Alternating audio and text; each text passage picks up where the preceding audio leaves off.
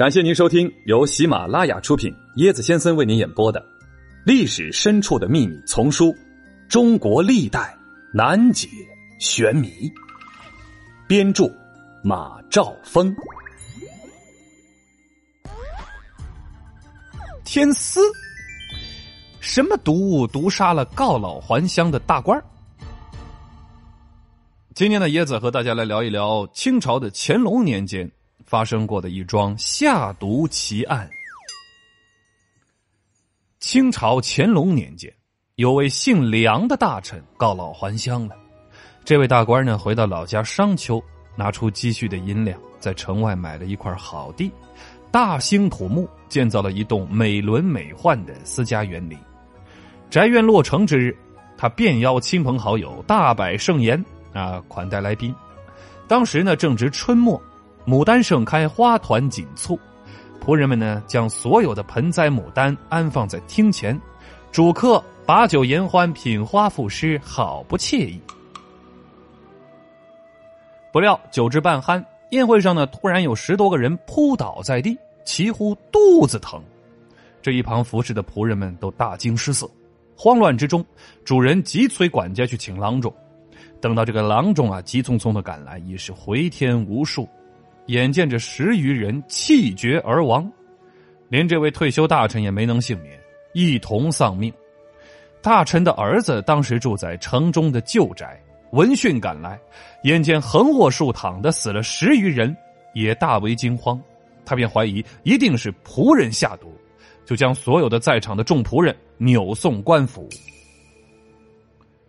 这位大臣呢？生前在朝中是元老级别的重臣，为官一生啊，要说没有得罪过人呢，那是不可能的。主人家位高权重，宾客们也都是非富即贵，十几个宾客送命，这可是当时的一桩大案。县令呢不敢马虎，立刻带着手下开始勘察现场。他们将当天食用的饭菜全部打包带回了县衙，但是无论怎么查验，饭菜之中都没有查出破绽。县令呢，还从农户家买了两条大黄狗，把这饭菜喂给大黄狗食用。但是大黄狗吃了之后，也没有任何的异常。最让人费解的是，当天参加宴会的宾客们，有的中毒身亡啊，有的毒性浅，喝了两剂汤药被救回来了，还有人呢，则是一点事儿都没有。县令为此百思不得其解：参加的是同一场宴会，为何有的人会中毒？有的人就平安无事呢。这桩案子上报之后，皇帝是雷霆震怒，给县令定下了七天的时间，要求他必须七天之内侦破此案。县令呢就把这个大臣的关系排查了一遍，哎呀，实在是找不出给他下毒的嫌疑人，实在没办法，他只好把大臣的家仆们全部关押起来，希望能从他们之中找到真凶。为了尽早破案。他又带着手下一遍又一遍的复勘现场，希望能够找到一点蛛丝马迹。哦，这个时候转机出现，县令的一个手下有了意外的发现。说那天呢，丽日当空，气清云淡，这位手下忽然在日光下见到游丝一缕，袅袅的自半空飞下，掠过这席间的酒坛。哦。让他联想到此前书中所记天丝之毒。所谓天丝，就是蜘蛛一类昆虫所吐之丝。这些昆虫有毒性极烈的，它们所吐的这个丝也有剧毒。如果宴席上的酒恰巧被剧毒天丝污染，重者可致人于死地。所以他推测，一定是有毒的天丝飞入酒坛。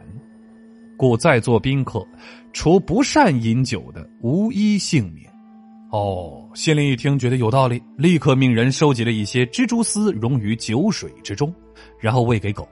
这狗吃完了之后，果然没多久就哎，毒发身亡了。县令这才恍然大悟，同一桌宴席，因为宾客酒量不同，有人甚至滴酒不沾，中毒深浅也不一样。案件呢就此告破，原来真凶竟然是剧毒的天丝。大臣的家仆们，哎，一个个的自然就无罪释放了。这是天灾还是人祸呀？纳尼？大禹抛妻弃子，竟为了一条小河沟？太爷爷因他丧命，什么宝贝让秦始皇如此惦记？惊呆呀！中箭身亡无名男尸，竟是官二代。嘿嘿，跟我一起穿越吧！更多精彩都在这本书里哦！欢迎您的订阅转发，我是椰子先生，欢迎您跟我一起探索历史。本集的趣味链接来说说我国民间的五毒。我国中原地区民间传说中的五毒是五种动物，分别是蜈蚣、毒蛇、蝎子、壁虎和蟾蜍。哎，不同的地方也有不同的版本。谷雨之后，气温升高，呃，病虫害哎就进入了高繁衍期了。这个为了减轻这个虫害呀，对这个作物啊还有人的伤害，农家一边呢是禁田灭虫，一边呢是张贴谷雨贴。啊，谷雨贴呢就是一些迷信的驱凶纳吉的祈祷。这一习俗在山东、山西、陕西一带十分流行。呃，老天津卫啊曾经有一项端午的民俗，就是吃这个五毒饼。